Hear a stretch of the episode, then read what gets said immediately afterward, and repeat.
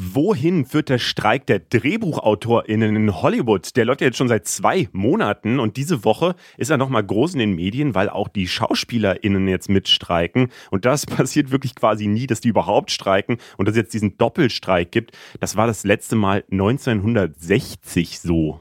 Ja, wir schauen uns an, was da überhaupt dahinter steckt und was das für uns bedeutet, die ja eigentlich nichts anderes wollen, als ein paar gute Serien und Filme auf der Couch genießen zu können. Das ist eins von den Themen dieser Woche aus der Funkzentrale in Mainz. Das ist, was die Woche wichtig war.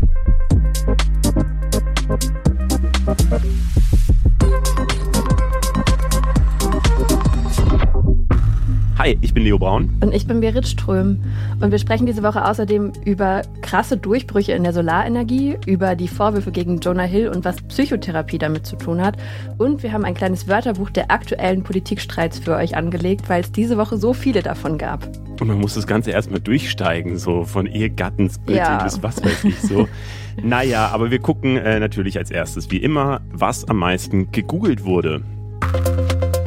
100.000 Google-Suchanfragen oder mehr hatte diese Woche der Amazon Prime Day. Der war am 11. und am 12. Juli, ein bisschen so wie beim Black Friday, gibt es dann 48 Stunden lang richtig viele Angebote in allen möglichen Kategorien. Und die beiden Tage zählen zu den wichtigsten Verkaufstagen von Amazon. Letztes Jahr hatten die in 48 Stunden damit über 12 Milliarden Dollar Umsatz gemacht.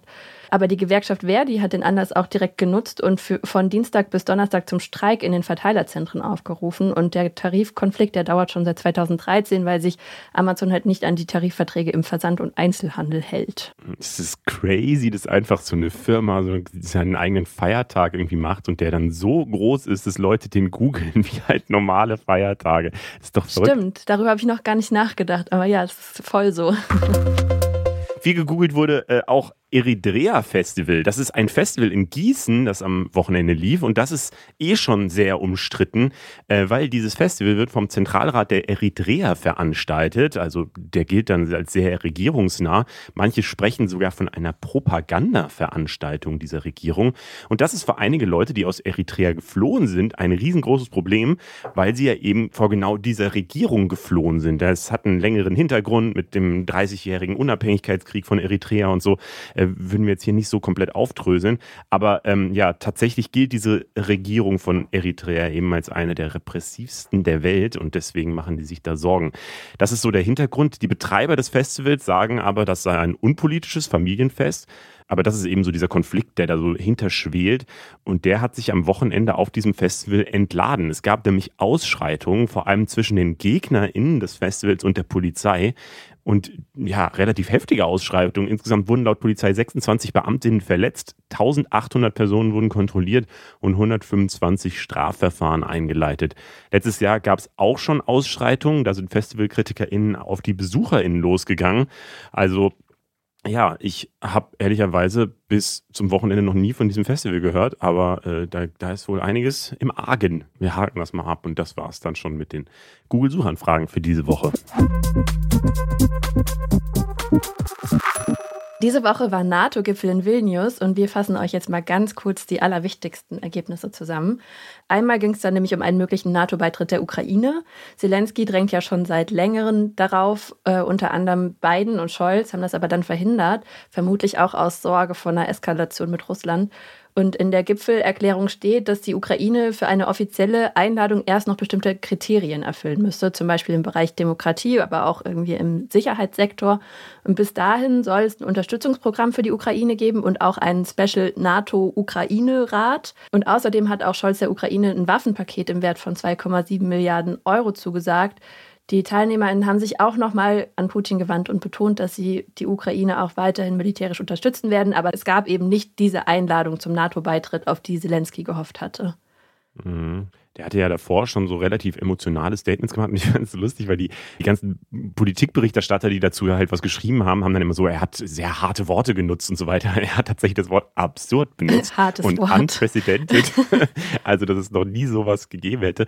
Ähm, das finde ich, in diesem Diplomatensprech ist es, glaube ich, eine ziemlich mhm. harte Wortwahl, aber in, in, meiner Welt nicht unbedingt. Das ist wahrscheinlich wie so ein Code. Ja, ja, das ist ja, also dieses Diplomatensprech ist ja so ein bisschen wie diese, wie wenn man Arbeitszeugnisse kriegt oder so. Und ich kann, glaube ich, schon verstehen. Also er ist natürlich enttäuscht, weil er gerne, ähm, also ja, weil das für das Land natürlich wichtig wäre, äh, diese Sicherheit oder dieses Militärbündnis äh, im Rücken zu haben und ähm, zu wissen, wir werden da vielleicht irgendwann mal aufgenommen. Und es ist ja, glaube ich, alle sind sich einig, irgendwann soll mhm. mal die Ukraine schon aufgenommen werden, aber es ist halt überhaupt nicht klar und damit also auch gar kein Zeitplan oder sonst irgendwas. Deswegen äh, ist es ist diese, diese Ansage halt relativ wenig wert. Aber ich meine, am Ende ist es, glaube ich, auch immer ein Verhandlungsding, wenn, wenn er so eine hohe Forderung stellt. Und es ist, glaube ich, eigentlich vielen klar gewesen, dass die Ukraine jetzt gerade noch nicht in dem Zustand ist, dass sie in die NATO aufgenommen werden kann. Ähm, und zumindest hat er damit wieder viele Waffen und so weiter äh, für sich rausgehandelt. So, deswegen glaube ich, am Ende so richtig unzufrieden war er ja gar nicht. Ja, und dann ging es aber auch noch um einen anderen Beitritt, nämlich um den von Schweden. Da gab es ja vorher Stress mit dem türkischen Präsidenten Erdogan, der die Aufnahme von Schweden schon seit gut einem Jahr blockiert hat. Ähm, ganz kurz, da ging es vor allem darum, dass Schweden aus Erdogans Sicht nicht genug gegen die verbotene kurdische Arbeiterpartei PKK vorgehen würde. Jetzt hat er sich aber das anders überlegt und hat doch zugestimmt und will jetzt das Beitrittsprotokoll für Schweden dem türkischen Parlament zur Zustimmung vorlegen. Und auch dazu gab es ja. ja Anfang der Woche sehr viel Diskussion, ja. weil äh, ich weiß nicht, Erdogan hat ja zwischendurch mal gesagt, er würde dem doch schon zustimmen, aber nur wenn die EU nochmal drüber nachdenkt, die Türkei in die mhm. EU eben aufzunehmen. Und das ist so eine Verbindung, wo alle sich gedacht haben, hä? Das hat beides gar nichts miteinander zu tun. Die NATO ist ein Militärbündnis, wo unter anderem zum Beispiel auch USA und Kanada und so drin sind. Ähm, was haben die denn mit der EU zu tun? Aber ähm, ja, er hat da irgendwie Sachen miteinander verbunden und ich weiß nicht, auch das scheint wieder irgendwie so ein Verhandlungsding zu sein, beziehungsweise bei der, bei der NATO gibt es ja dieses Einstimmigkeitsprinzip, dass nur wenn alle zustimmen, mhm. Äh, dass dann neue Länder aufgenommen werden können. Und das hat äh, Erdogan offensichtlich genutzt, um so ein bisschen äh, ja, für sein eigenes Land nochmal mehr rauszuholen, so wie das jetzt klingt. Ja, alle rätseln jetzt so ein bisschen über seine Meinungsänderungen, weil man nicht so richtig weiß, was für ein neuer Kurs da jetzt dahinter steckt man könnte da rein interpretieren, dass er sich jetzt irgendwie doch dem Westen annähert, aber ja, so richtig klar ist es auch noch nicht und es kann sich auch immer alles wieder ändern. Wir würden euch noch ein paar andere politische Themen zusammenfassen. Äh, wenn ihr die News so ein bisschen am Rande verfolgt habt in der letzten Woche, sind euch wahrscheinlich so ein paar Wörter untergekommen und wir dachten uns, wir erklären einfach mal die Wörter und sagen, warum die gerade wichtig sind. Und als erstes ein Wort, über das gerade auch viel und emotional berichtet wird, und zwar das Wort Streubomben. Das sind Bomben, in denen sich hunderte so quasi Mini-Bomben befinden. Wenn so eine Streubombe in die Luft geht, zerstreuen sich diese Mini-Bomben über ein riesiges Gebiet und dann explodieren sie auch nicht unbedingt gleich, sondern können zum Teil über Jahre auf dem Boden liegen bleiben und gehen dann vielleicht hoch, wenn ein Unbeteiligter irgendwie drauftritt oder so. Und das, ja, es ist dann so ein bisschen wie Minen und deswegen werden die als sehr kritisch angesehen, weil es eben einfach Zivilbevölkerung treffen kann, die auch Jahr, Jahre nach dem Krieg da irgendwie gar nichts mehr mit zu tun hat. Und diese Bomben werden im Ukraine-Krieg aktuell eh schon eingesetzt, und zwar vor allem von Russland, aber eben teilweise auch von der Ukraine. Und die USA wollen der Ukraine jetzt zusätzliche Streumunition liefern, und das sehen manche, zum Beispiel aus der deutschen und ja vor allem aus so einer moralischen Perspektive, als sehr kritisch, weil diese Streubomben ja eben, wie gesagt, sehr gefährlich für die Zivilbevölkerung sind. Deutschland und 110 weitere Länder haben diese Streumunition deswegen völkerrechtlich geächtet. Sie haben dafür das Osloer Abkommen 2010 unterschrieben. Das heißt, Deutschland hat sich vertraglich dazu verpflichtet, solche Waffen nicht einzusetzen. Aber die USA, Russland, Ukraine und viele andere große Länder haben das eben nie unterschrieben. Und deswegen ja, betrachten viele diese Ankündigungen der USA jetzt schon eben als sehr kritisch und aber eben auch den deutschen Umgang damit. Bundespräsident Frank-Walter Steinmeier hat diese Ankündigung der USA im ARD-Sommerinterview nämlich verteidigt. Er meint, Deutschland solle den USA nicht in den Rücken fallen und außerdem müssten wir Verständnis für die Ukraine haben, die ja versucht, die russischen Truppen zurückzudrängen. Und jetzt wird darüber halt viel diskutiert. Die einen sagen, das ist eine rote Linie, solche Waffen die eben vor allem auch die Zivilbevölkerung treffen können, sollten gar nicht eingesetzt werden und das sollte der Westen auch nicht unterstützen oder die sogar noch liefern oder so. Andere sagen eben, wenn die Ukraine Russland nicht zurückdrängen würde, würden noch mehr Unschuldige sterben und ja, deswegen ist es halt ein schwieriges Thema und äh, jeder sollte sich da, glaube ich, eine eigene Meinung zu bilden. Wir gehen mal zum nächsten Wort. Ja, wir machen weiter mit dem Selbstbestimmungsgesetz. Die Bundesregierung will es nämlich eigentlich nicht binären und Transpersonen ermöglichen, viel einfacher ihr Geschlecht und ihren Namen amtlich zu ändern. Deswegen hatten die Bundesministerien für Justiz und Familie auch Ende Juni das neue Selbstbestimmungsgesetz vorgestellt. Weil noch ist es nämlich so, dass es super schwierig ist, das zu ändern. Man muss sich dafür zum Beispiel mehrere psychologische Gutachten einholen und im Endeffekt muss dann auch nochmal ein Gericht über das Ganze entscheiden. Und viele Transpersonen und auch der Justizminister Marco Buschmann finden das diskriminierend. Und mit dem neuen Selbstbestimmungsgesetz soll dann so eine Erklärung ähm, und eine Eigenversicherung beim Standesamt ausreichen, dass man eben nicht mehr diese vielen Hürden überwinden muss. Kurz vor der Sommerpause letzte Woche hat das Bundesinnenministerium, was von der SPD geführt wird, jetzt aber doch noch Bedenken angemeldet und das Gesetz konnte nicht mehr vor der Sommerpause im Kabinett behandelt werden. Und das, obwohl sich eigentlich die Ampelparteien darauf geeinigt hatten.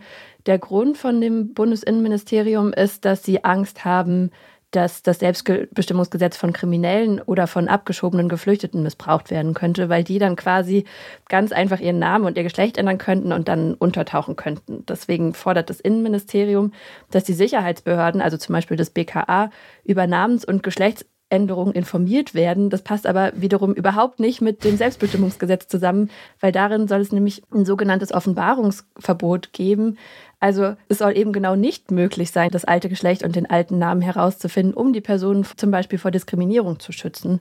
Ja, das Gesetz wird jetzt erst im September nach der parlamentarischen Sommerpause weiterverhandelt. Das ist verrückt, was alles für so äh, Themen dann noch so aufkommen, wenn man so Gesetze dann wirklich schreibt. Ja. Ne? Und das Wort Ehegattensplitting ist diese Woche aufgekommen. Es gibt, ja, es ist ja nochmal so ein bisschen die Debatte um das Elterngeld äh, hochgekocht. Ja, da hatten wir letzte Woche drüber geredet, dass Eltern mit einem Einkommen von über 150.000 Euro nächstes Jahr kein Elterngeld mehr bekommen sollen, weil im Bundeshaushalt gespart werden muss. Das wurde jetzt noch weiter diskutiert und ein Vorschlag äh, kam von Lars Klingbeil, das ist der, äh, einer der Vorsitzenden der SPD und der hat eben gesagt, man könnte doch das Ehegattensplitting abschaffen. Und das wollen wir jetzt mal ganz kurz erklären, was das überhaupt ist. Das Ding ist nämlich, das ganze Konzept ist ein bisschen kompliziert und deswegen braucht es eine kurze Erklärung. Ich hoffe, man versteht sie.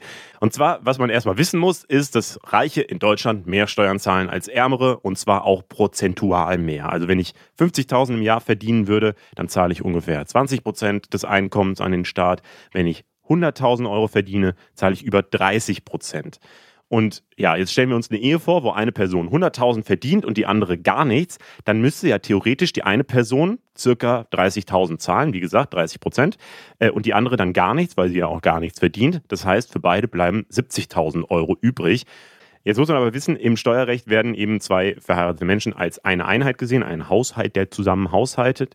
Ähm, das heißt, beide zusammen verdienen 100.000, so geht man da vor. Und Ehegattensplitting bedeutet jetzt, dass man sagt, die verdienen nicht als Einheit 100.000, sondern die verdienen quasi im Schnitt jeder 50.000. Also da wird dann einfach Hälfte, Hälfte geteilt. Und das heißt dann eben, da jeder 50.000 verdient, ähm, fallen dann ja auch nur noch 20 Prozent Steuern an. Das heißt, von den 100.000 bleiben dann den beiden zusammen 80.000 übrig und damit 10.000 mehr als diese 70.000, wenn eben nur eine Person abgerechnet worden wäre, die 100.000 verdient. So ist also äh, zusammengefasst ein Steuerding, das äh, begünstigen soll, dass Leute eine Ehe geschlossen haben. Also es ist ein bisschen umstritten, vor allem Konservative finden es gut, ähm, weil sie die Familien und Ehe halt stärken wollen. Linke kritisieren das eher, weil äh, dieses Modell ja quasi belohnt, wenn es in einer Beziehung extrem hohe Einkommensunterschiede gibt. Weil wenn beide gleich viel verdienen würden, dann gibt es quasi diesen Effekt auch einfach gar nicht. Deswegen schafft er aus der Sicht von manchen eben Anreize für Frauen zu Hause zu bleiben und der Mann, der arbeitet dann, weil er mehr verdient. Also dieses klassische Rollenbild äh, wird für manche von diesem Ehegattensplitting befördert. Ja, deshalb hat Lars Klingbeil das jetzt nämlich auch nochmal in den Ring geworfen, weil bei der Elterngelddebatte war es ja auch schon so, dass man gesagt hat, wenn das abgeschafft wird, dann begünstigt das eben auch, dass Männer ähm, mehr arbeiten gehen und Frauen mehr zu Hause bleiben. Und deswegen dachte er, können wir doch einfach die andere Sache abschaffen, die eben das Gleiche begünstigt. Mhm. Und ja, also im Prinzip verdient der Staat durch dieses Ehegattensplitting halt weniger Steuern, weil er die Ehepaare entlasten will. Wenn jetzt aber alle Ehepartner und Partnerinnen ihr Einkommen einfach einzeln versteuern würden, würde der Staat im Endeffekt mehr Steuergelder einnehmen. Und damit könnte man dann zum Beispiel auch weiterhin dieses Elterngeld für alle finanzieren, ähm, also ohne diese Einkommensobergrenze, die jetzt so krass umstritten war. Deswegen hat er diesen Vorschlag gemacht. Und Grüne und Linke und auch der Deutsche Gewerkschaftsbund sind auch auf seiner Seite. Aber die FDP und die CDU lehnen das komplett ab, weil das laut den Parteien eben ja, Steuererhöhungen mit sich bringen würde. Und das ist ja gerade was, was die FDP überhaupt nicht möchte. Es ist auf jeden Fall ein super kompliziertes Thema. Ich finde es ähm, auch so schwierig, ehrlicherweise mittlerweile, dass das ja alles erst nach der Sommerpause beschlossen mhm. werden kann jetzt. Und dass das dann auch alles so kurzfristig kommt, weil ich meine, man sagt dann immer so, yo, die haben alle so ultra viel Geld und äh, können sich ja alles leisten. Aber natürlich plant man ja auch mit seinem Geld, selbst ja, die stimmt. reichen Leute so. Und dann vier Monate vorher, vielleicht, wenn die Frau schon schwanger ist und die alle damit gerechnet haben, man kriegt halt Elterngeld, man hat halt so und dann kriegt man plötzlich äh, zu hören oder man plant auch mit diesem Ehegattensplitting und dann wird es plötzlich weggekürzt, einfach so von einem aufs andere Jahr ohne große Vorankündigung. Ist es vielleicht auch nicht so cool einfach. Also wenn es dieses Ehegattensplitting gäbe, dann nur für neu geschlossene Ehen. Also jetzt nicht für Leute, die sowieso schon ja, verheiratet okay. sind. Und auch beim Elterngeld ist es so, dass die, die es schon bekommen, die würden es auch weiter bekommen. Aber dieses Ehegattensplitting es ist nicht wirklich klar, ob das passiert. Also diese Debatte gibt es halt immer wieder, weil es so ein umstrittenes Konzept ist. Das ist gefühlt jedes Jahr irgendwie einmal Streit. ähm, und das Problem bei der ganzen Sache ist aber, dass es ähm, wahrscheinlich, wenn man das ändern würde, verfassungswidrig wäre. Das heißt, ähm, selbst wenn man sich jetzt irgendwie dafür darauf einigen könnte, würde das Bundesverfassungsgericht den Vorschlag am Ende womöglich wieder einsacken, weil das ist dann irgendwie nochmal komplizierter. Es wird nämlich auch nach Leistungsfähigkeit besteuert und das bedeutet, dass zum Beispiel, wenn jemand Unterhalt für jemand anderen bezahlt, dass der halt dann anders versteuert wird und deswegen, das ist nämlich dann auch nochmal schwierig mit diesem Haushalt und der Ehe als Einheit und so. Das würde halt irgendwie alles nicht so richtig funktionieren. Deswegen ist es auch so ein bisschen so, also sagen halt manche Leute, das ist jetzt eine Sommerlochdebatte, weil eigentlich klar ist, dass sich da vermutlich erstmal nicht so viel dran ändern wird. Das habe ich diese Woche auch gelernt, diese Unterhaltspflicht in der Ehe. Ähm, mhm. Aber egal, es führt alles sehr weit, ist ein sehr komplexes Thema. Aber und immerhin haben wir jetzt mal verstanden, was Ehegattensplitting ist. Ja, und falls die Debatte doch noch, äh, doch noch weitergeht und eben kein Sommerlochthema ist, dann äh, werden wir euch auch natürlich weiter darüber auf dem Laufenden halten.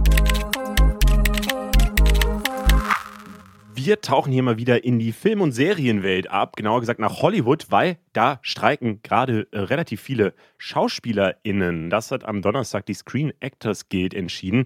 Und damit ist es jetzt der erste Doppelstreik in Hollywood seit über 60 Jahren. Äh, seit Anfang Mai, also seit über zwei Monaten, streiken nämlich auch schon die DrehbuchautorInnen der Writers Guild of America.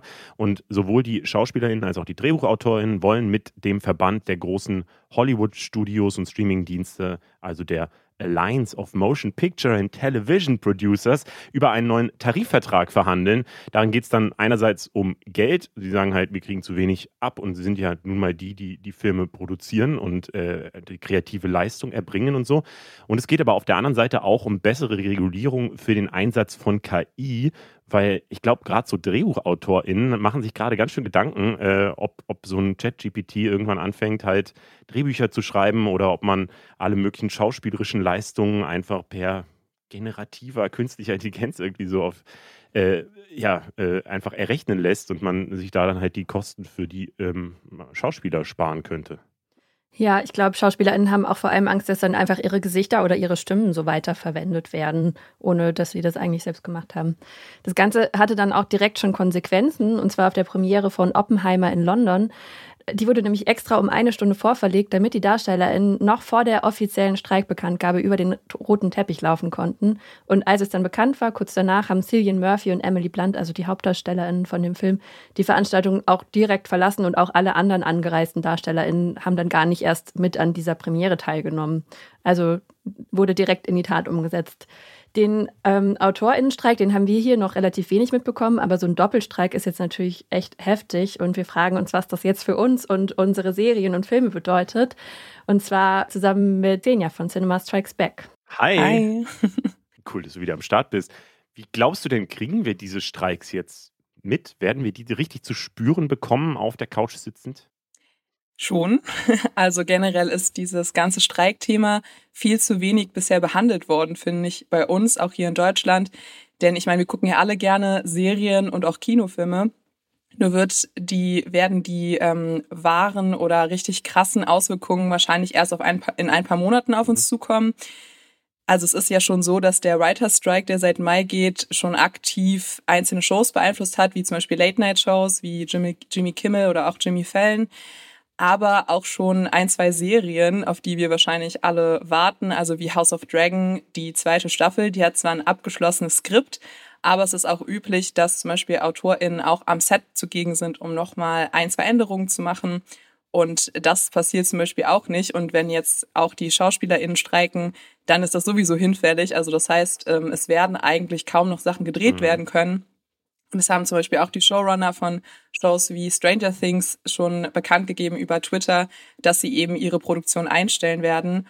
Und ich glaube, so unter den größten Filmen, die momentan so in den Startlöchern stehen, die eben produziert werden, wo der Release auch schon verschoben wurde, das sind Marvel-Filme ähm, wie Blade oder halt auch das Alien-Sequel oder auch ein Sequel zu Gladiator mit Pedro Pascal ist in Planung. Also ich kann mir vorstellen, dass wir in ein, zwei Monaten, wenn nicht in einem Jahr, ähm, sehr, sehr viel weniger Produktion haben werden und die, die rauskommen, werden halt auch qualitativ nicht so gut sein. Ich habe auch gehört, äh, White Lotus Staffel 3 ist auch betroffen. Oh no. Ich auch nicht in Ordnung. Tragisch.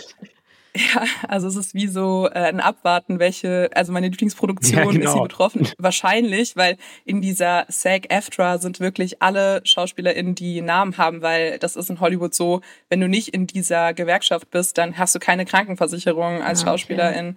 Und das ist halt dann schon ziemlich fatal, auch für so deine Rücklagen und Absicherung im Beruf. Also ähm, ja, dass die jetzt streiken, das wird halt die Branche wahrscheinlich lahmlegen für ein paar Monate. Mhm, aber denkst du, dass es dann auch wirklich eine positive Veränderung geben wird für diese Leute so? Also wird sich dadurch die Filmbranche ändern? Ich glaube schon, beziehungsweise die Filmbranche ist sich ja gerade schon am Verändern. Also ihr habt eben schon über KIs geredet. Also es geht ja auch zum einen darum, das besser zu kontrollieren und die, diese KIs werden in den kommenden Jahren und sind doch eigentlich jetzt schon eine Gefahr für eben Jobs in der Filmindustrie. Also nicht nur Drehbücher können äh, von KIs gescriptet werden, sondern auch SchauspielerInnen ersetzt werden. Also wir haben in dem neuen Indiana Jones gesehen, dass man ähm, Harrison Ford einfach verjüngen kann um 30 Jahre.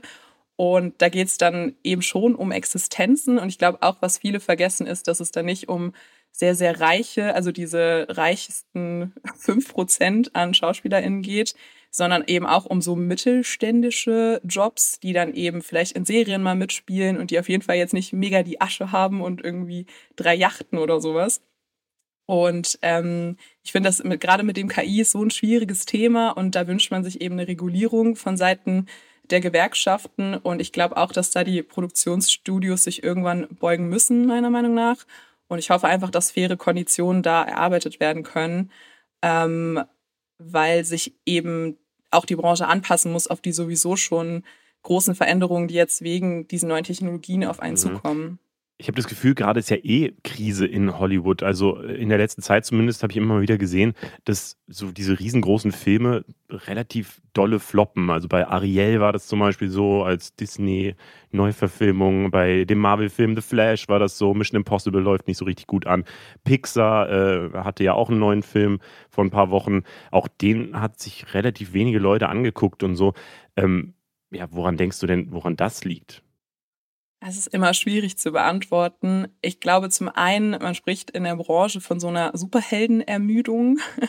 ähm, die Marvel-Filme oder Marvel-Produktionen, die ähm, strömen ja schon in die Kinos seit ungefähr zehn mhm. Jahren und sind in aller Munde und sind äh, immer noch eine der erfolgreichsten Franchises überhaupt. Aber das ist schon so dieses Stichwort äh, Franchise, weil das funktioniert natürlich alles nach dieser Franchise-Logik. Das heißt, wir gucken uns eigentlich ein Rezept an, das immer wieder neu aufgelegt wird. Und das ist dann schon relativ wahrscheinlich, dass wir dann irgendwann davon einfach gelangweilt sind und vielleicht was Neues sehen wollen. Und da kann man auch mit so einem gewissen ja, vielleicht auch Abstand rangehen und sagen, es bedeutet jetzt nicht das Ende oder sowas von Blockbustern. Also viele Headlines schreiben jetzt auch sowas wie, ist es der Beginn des Flopbusters? also weil Indiana Jones zum Beispiel ähm, nicht so gut gezogen hat und jetzt auch Mission Impossible nicht.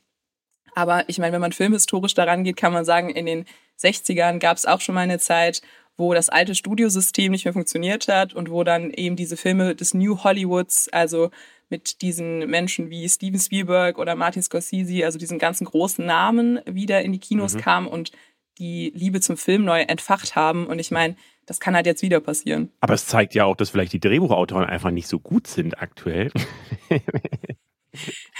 ich meine, also es, es gibt ja gute Produktionen da draußen und ich glaube auch, dass wenn man weiterhin gute Produktion haben möchte, dass man eben dann die AutorInnen auch unterstützen soll und dass die eben auch gut mhm. bezahlt werden, ne? Also und geschützt werden vor, dass irgendein ChatGPT die neue Folge von House of Dragon schreibt.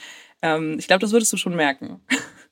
Ja, und wenn es gerade um die Bezahlung geht, kann ich mir auch vorstellen, dass die wahrscheinlich auch irgendwie, wahrscheinlich tausend Skripte irgendwie gefühlt dann runterackern müssen und dass man dann noch von, von so einem Studio gesagt kriegt, jo, mach das mal so, dass es ins Marvel-Universum passt. Das heißt, es muss genau diese Anzahl an Gags irgendwie drin sein und so weiter.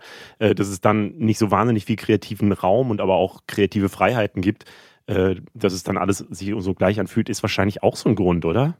Ja, total. Also ich vermute auch mal, dass ähm, Marvel sich da nochmal neu aufstellen muss oder sich neu erfinden muss auch, was vielleicht sehenswert ist, was, worauf Leute keine Lust mehr haben. Und ich glaube auch so den 80. Superheldenfilm, ähm, der dieselben Jokes drin hat, der funktioniert vielleicht nicht mehr. Und ich meine, ich glaube, für uns als FilmkritikerInnen ist es, glaube ich, ist schon länger so und ich glaube, wenn das jetzt aufs Publikum überschwappt, das ist dann eher ein bisschen erfreulich, obwohl natürlich man dann immer gucken muss, okay, man hat ja selber Franchise, die man gerne mag und wo man auch vielleicht weiß, das wird jetzt nochmal neu aufgelegt und das funktioniert eben auch mit dieser Franchise-Logik. Also Stichwort Harry Potter zum Beispiel bei mir, wo ich natürlich auch ähm, ja ganz anders drauf blicke, weil ich mit äh, damit aufgewachsen bin und wenn jetzt eine Serie drüber rauskommt, will ich nicht nur negativ sein, aber ich meine, das muss man halt immer im Einzelfall bewerten, glaube ich. Jetzt kommen aber ja nochmal zwei äh, Originale raus, nämlich Barbie und Oppenheimer.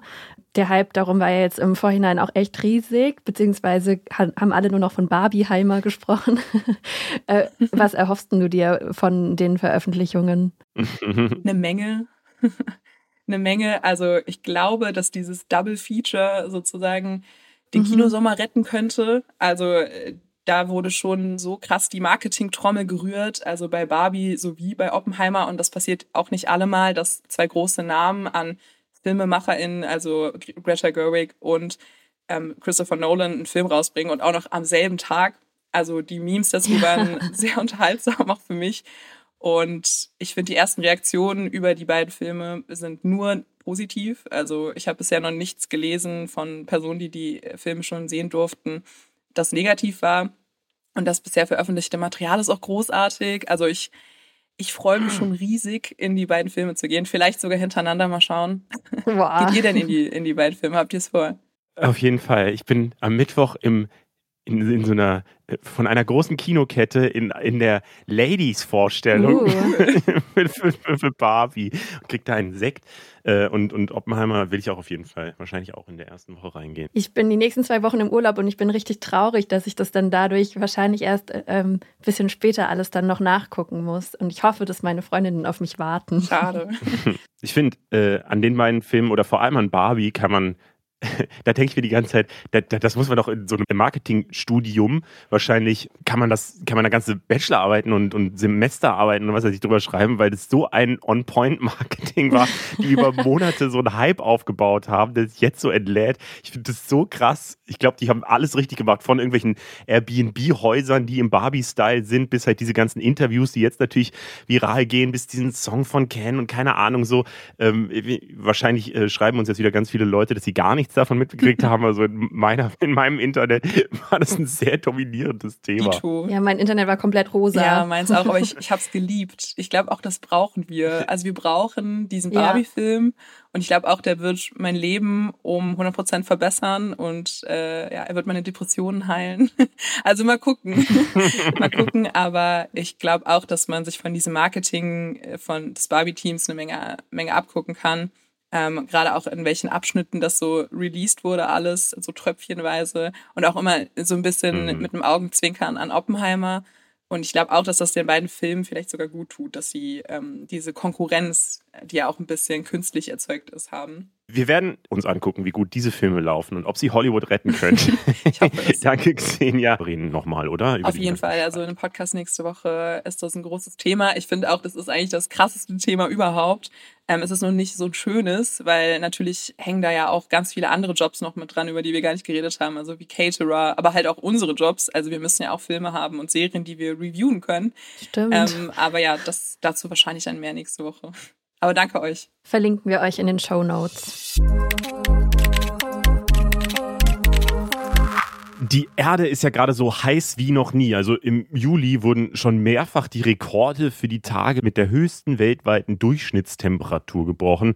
Und in ganz vielen Regionen der Welt ist es auch gerade richtig, richtig, richtig kritisch. Darüber werden wir hier vermutlich auch noch ein paar Mal reden in diesem Podcast, weil dieses Jahr hat ja dieser El Nino-Zyklus gestartet, in dem es nochmal besonders heiß ist.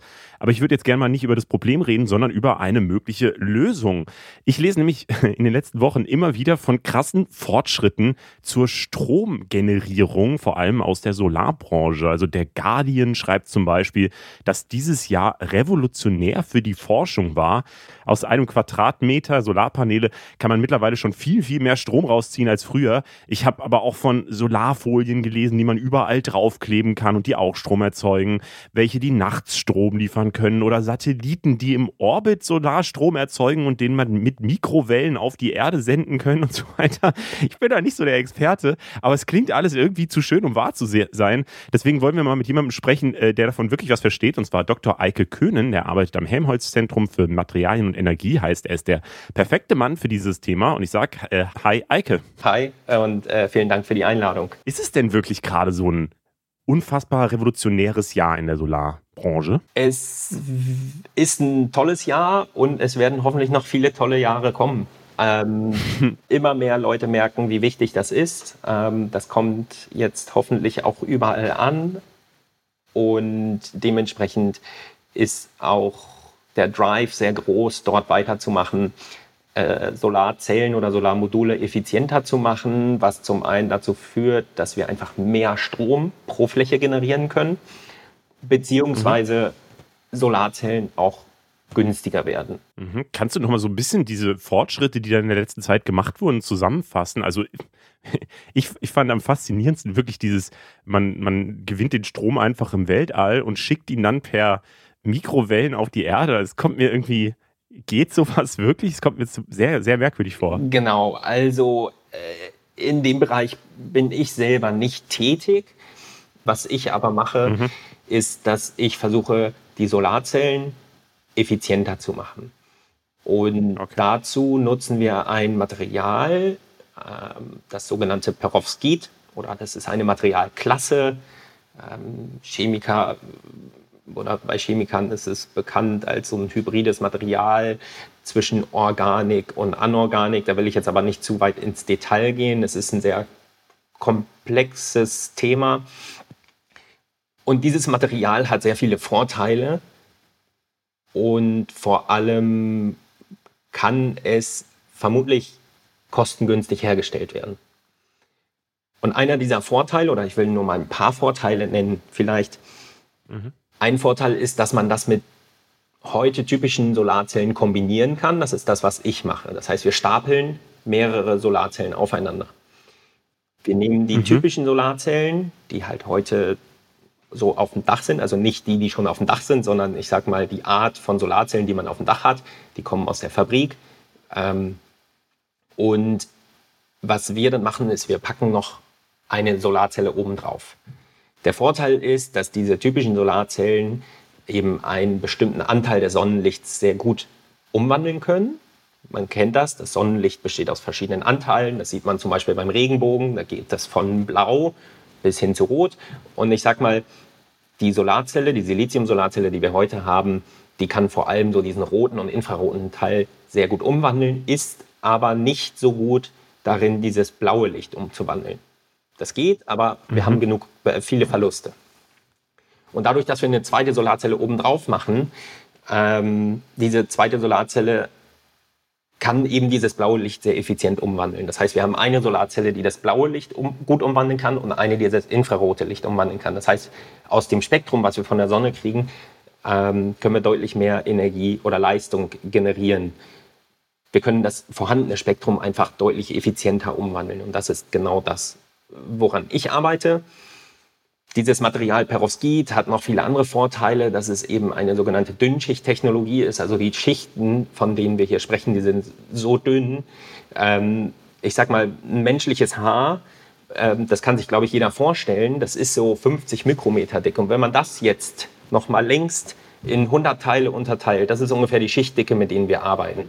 Oh, also wow, also sehr, okay. sehr dünne Schichten. Und das ist schon Aha. eine der, ich sag mal, dickeren Schichten in dem ganzen Stapel. Natürlich haben wir ganz viele verschiedene Schichten, die wir aufeinander bringen. Aber eben die Hauptschicht ist eben diese Schichtdicke. Da kommen noch andere Schichten dazu, die noch viel dünner sind. Aber ähm, genau. Und dadurch, dass es so dünn ist, können wir das Ganze auch auf Folie machen und biegbar machen, so dass man sich vorstellen kann, irgendwann, ich meine, auch heute gibt es schon erste Anwendungen, aber ähm, dass man eben sehr effizient einfach eine Solarzelle im Rucksack hat, wenn man wandern geht und wenn man mal ein bisschen ähm, sein Handy aufladen will oder ein bisschen äh, was andere Sachen äh, betreiben will, dann holt man sich halt die Solarzelle raus, faltet die auf und hat eben dann seinen Strom. Okay, verstehe. Dann verstehe ich auch, warum das so als Revolution gefeiert wird, wenn es einerseits halt mehr Strom rausgibt pro Fläche und äh, gleichzeitig auch noch viel dünner ist und deswegen halt viel mehr Anwendungsfälle geben kann. Heißt es auch, dass es so Anwendungsfälle, also ich stelle mir dann immer so direkt vor, dass man überall diese Folie drauf macht, keine Ahnung, dass man auf seinen Kleidungsstücken die Folie hat und dann lädt meine Hose automatisch das Handy auf oder irgendwie sowas. Sind so Sachen auch möglich? Im Prinzip ja. Dadurch, dass wir das auf Folien machen können, eben ähm, sind da keine Grenzen gesetzt man kann das vermutlich auch auf Textilien machen. Ich meine, wir haben es noch nie ausprobiert. Oh, da gibt es äh, sicherlich noch andere ähm, Hindernisse, die man dort überwinden müsste.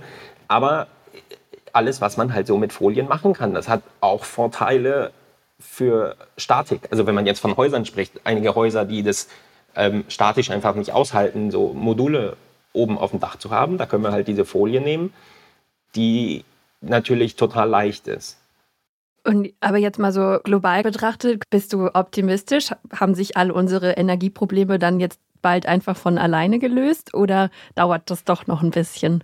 Also das wird noch dauern. Das Material, mit dem wir arbeiten, an dem wird jetzt etwas über ein Jahrzehnt geforscht. Also die erste Solarzelle, die mit diesem Material ähm, demonstriert wurde, wurde in einem wissenschaftlichen Beitrag 2009 veröffentlicht mit einer sehr geringen Effizienz.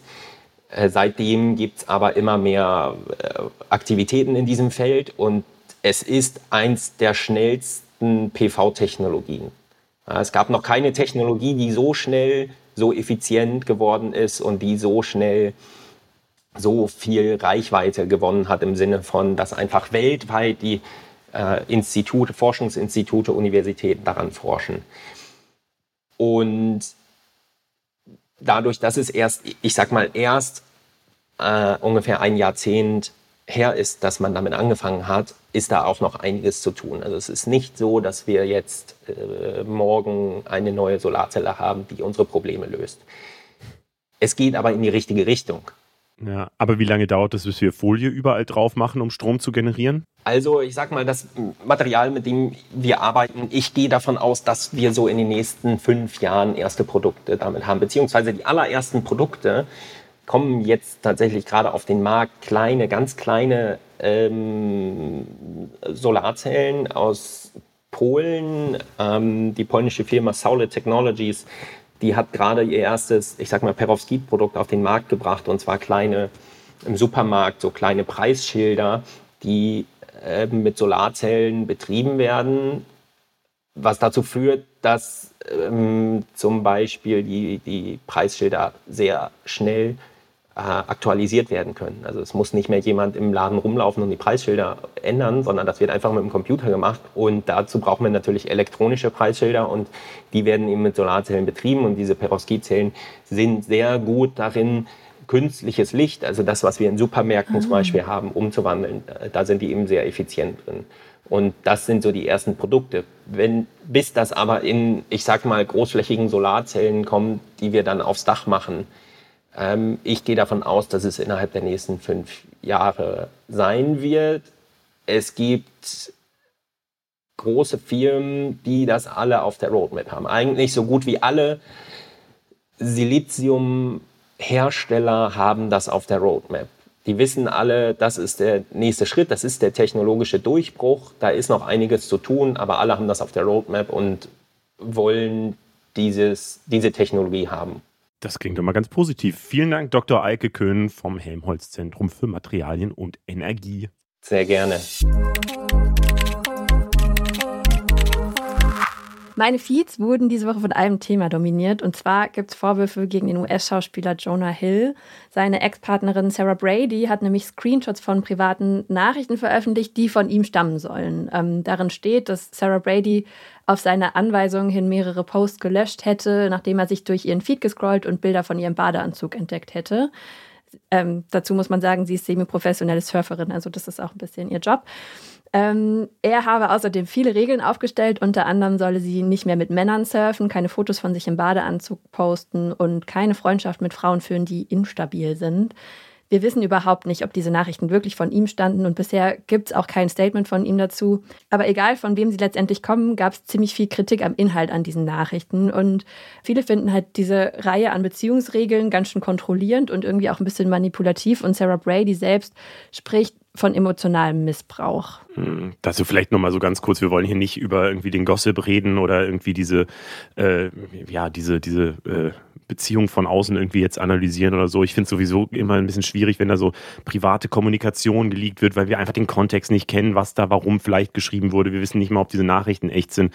Und äh, gerade Jonah Hill hat vorher auch schon äh, sehr transparent und öffentlich gemacht, ähm, dass er eben psychische Probleme hat. Deswegen finde ich es eh nochmal anders bewertbar irgendwie. Deswegen wollen wir diesen ganzen Komplex nur so als Aufhänger nehmen, genau. um mal das äh, psychologische Thema zu ergründen. Ja, daraus hat sich nämlich eine komplett andere Diskussion entsponnen, die ich voll spannend finde, weil jetzt wirklich auch egal, von wem diese Nachrichten stammen, konnte man halt lesen, dass diese Verbote, die da aufgestellt wurden, damit begründet wurden, dass jemand eben Grenzen in einer romantischen Beziehung setzen will und Respekt verdient. Und diese Formulierungen haben dann eben so eine Debatte losgetreten darum, dass ja in, inzwischen einfach so dieses Therapievokabular, was glaube ich viele inzwischen drauf haben, weil Mental Health und so jetzt mehr Thema ist, auch auf den sozialen Medien und weil vielleicht auch einfach viele Leute Therapie machen, aber dass dieses diese Begrifflichkeiten, die damit einhergehen, jetzt auch echt so ein bisschen inflationär genutzt werden und nicht immer so fachgerecht sozusagen und in dem Fall vielleicht sogar, um jemand anderen zu kontrollieren.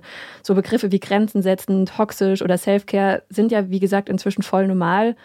Und grundsätzlich ist es ja auch erstmal eine coole Entwicklung, aber es kann eben auch seine Nebenwirkungen haben. Und darüber sprechen wir jetzt mit Ricardo von unserem Format Psychologie. Hi Ricardo. Hallo ihr beiden. Beobachtest du das denn auch, dass diese Therapiesprache immer häufiger verwendet wird? Ja, das Gefühl habe ich schon. Also ich glaube, gerade Millennials oder auch die Gen Z sprechen, würde ich sagen, insgesamt häufiger über ihre psychischen Probleme. Gibt übrigens auch Studien, die das zeigen.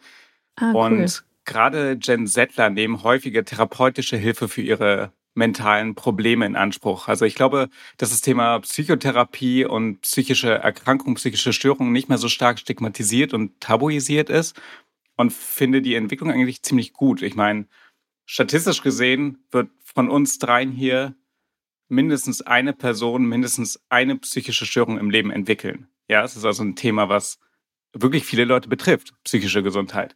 Mhm. Ja. Umso besser, wenn sich Leute drum kümmern. Also. Ja, besser ist es auf jeden Fall. Und gerade die ja. jetzigen Generationen, habe ich das Gefühl, macht das auch. Also die Themen wie mentale Gesundheit, Self-Care oder wie gesagt, auch, auch das, die Inanspruchnahme von therapeutischer Hilfe ist, glaube ich, was, was, was jetzt gerade total Thema ist und was natürlich bei Social Media auch total funktioniert. Also gerade bei Reels, TikToks, auf Instagram und so sehe ich das total häufig, dass Betroffene von ihren, von ihren und über ihre Probleme reden. Und die Videos kommen halt extrem gut an. Und die Begriffe, die da verwendet werden, ne, wenn man sich schon therapeutische Hilfe sucht, kennt man nun mal auch mehr Thera oder therapeutische mhm. Begriffe, psychologische Begriffe die verbreiten sich dann über die Medien auch relativ schnell. Wobei sie dann ja vielleicht nicht immer richtig genutzt werden. Also ich denke da gerade an das Wort toxisch halt, was gefühlt alles, alles ist irgendwie toxisch mittlerweile. Ähm, ja, gibt es da eine Gefahr, dass, dass solche Wörter falsch benutzt werden oder welche Wörter sind es überhaupt?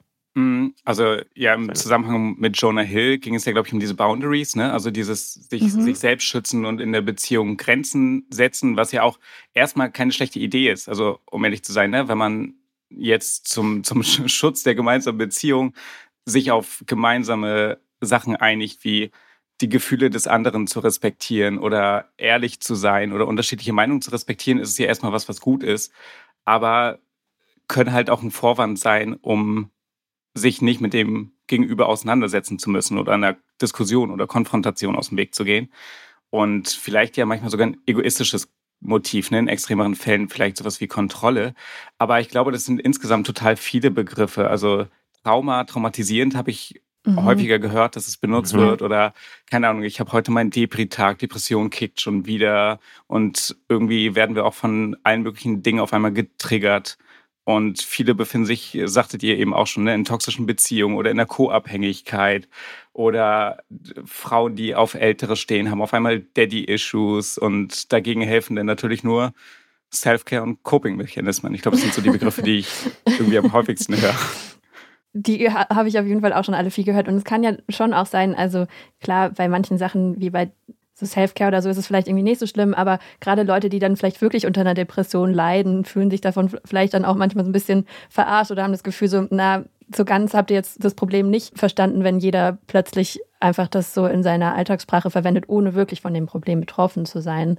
Ja, aber mal abgesehen davon, dass man damit andere vielleicht dann auch manipulieren kann oder so, wie du es auch schon gesagt hast, kann ja dieses, okay, ich setze jetzt meine Grenzen, auch echt dazu führen, dass man sich gar nicht mehr mit anderen Leuten auseinandersetzt, sondern einfach sagt, okay, ich möchte nicht weiter streiten, der Rest ist mir jetzt egal.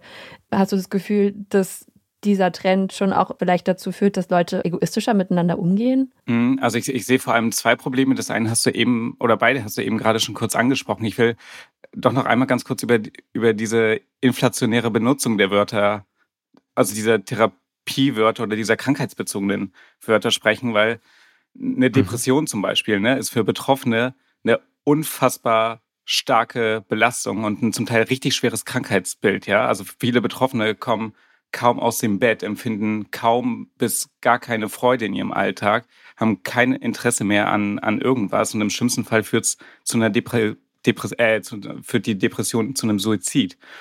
Und diese inflationäre Benutzung dieser psychologisch sehr, sehr ja, bedeutungsstarken und klar definierten Wörter für den Alltagsgebrauch für, ich sage es mal in Anführungszeichen, normale Situationen, kann, finde ich, dafür führen, dazu führen, dass das Gespür für die Schwere der eigentlichen Bedeutung des Wortes oder für die eigentliche Erkrankung, die dahinter steckt, wirklich verharmlost wird. Also das finde ich ein wirklich großes Problem, dass Betroffene sich dann eben nicht richtig wahrgenommen oder gehört Gefühlen, weil wenn alle sagen, ich bin jetzt gerade in meiner depressiven Stimmung, verliert das Wort einfach an Bedeutung. Und Leute, die tatsächlich mhm. an Depressionen leiden, werden dadurch stark bagatellisiert. Also das sehe ich schon als Problem.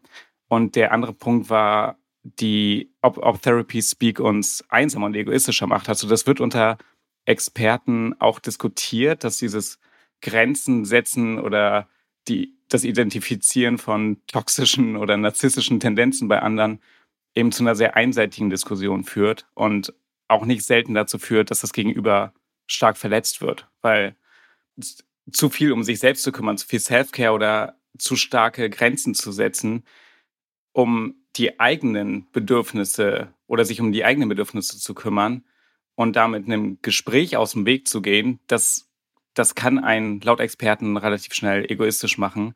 Und ich hatte dazu einen Tipp gelesen von Marisa Franco, Sie sagt Gegenseitigkeit statt Einseitigkeit und das fand ich eigentlich einen ziemlich guten Spruch. Das heißt, ich glaube, wir sollten uns ganz, ganz viel um unsere Psyche und unsere psychischen Probleme kümmern. Aber Therapy Speak vielleicht doch lieber den Therapeutinnen und Therapeuten überlassen. Ja, danke, dass du uns das nochmal so gut eingeordnet hast. Ich glaube, das gern. ist äh, ein guter Abschluss. Videos von Ricardo findet ihr im Format Psychologie. Äh, verlinken wir euch auch in den Show Notes natürlich. Danke dir. Und zum Abschluss machen wir noch eine kleine Runde Kurz-Kurz-News. In Brandenburg ist die AfD-Jugend gesichert rechtsextremistisch. Das hat der Verfassungsschutz jetzt entschieden. Die Begründung, die junge Alternative sei eine, Zitat, Gefahr für unsere Jugend, unsere Demokratie, unsere Freiheit und unsere Sicherheit, Zitat Ende. Davor war sie nur ein rechtsextremer Verdachtsfall und wurde jetzt entsprechend hochgestuft. Auch in anderen Bundesländern gilt die junge Alternative schon als rechtsextremistisch. Gegen diese Einstufung will die AfD jetzt aber vorgehen. Pünktlich zum Start der Sommerferien hat die letzte Generation in Hamburg und Düsseldorf den Flughafen blockiert. Am Donnerstag ab 6 Uhr morgens hat sie sich auf die Zufahrtsstraßen der Landebahnen geklebt. Dadurch haben sie dann, dann natürlich den Flugverkehr lahmgelegt und viele Flüge mussten ausfallen. Inzwischen läuft aber wieder alles. Mit den Aktionen wollten die Klimaaktivistinnen kritisieren, wie umweltschädlich der Flugverkehr ist. Und ja, so ein bisschen passend dazu, das ist jetzt keine News, aber unser Format Steuerung F äh, hat eine Doku dazu veröffentlicht zur Frage, wie sehr Superreiche das Klima schädigen.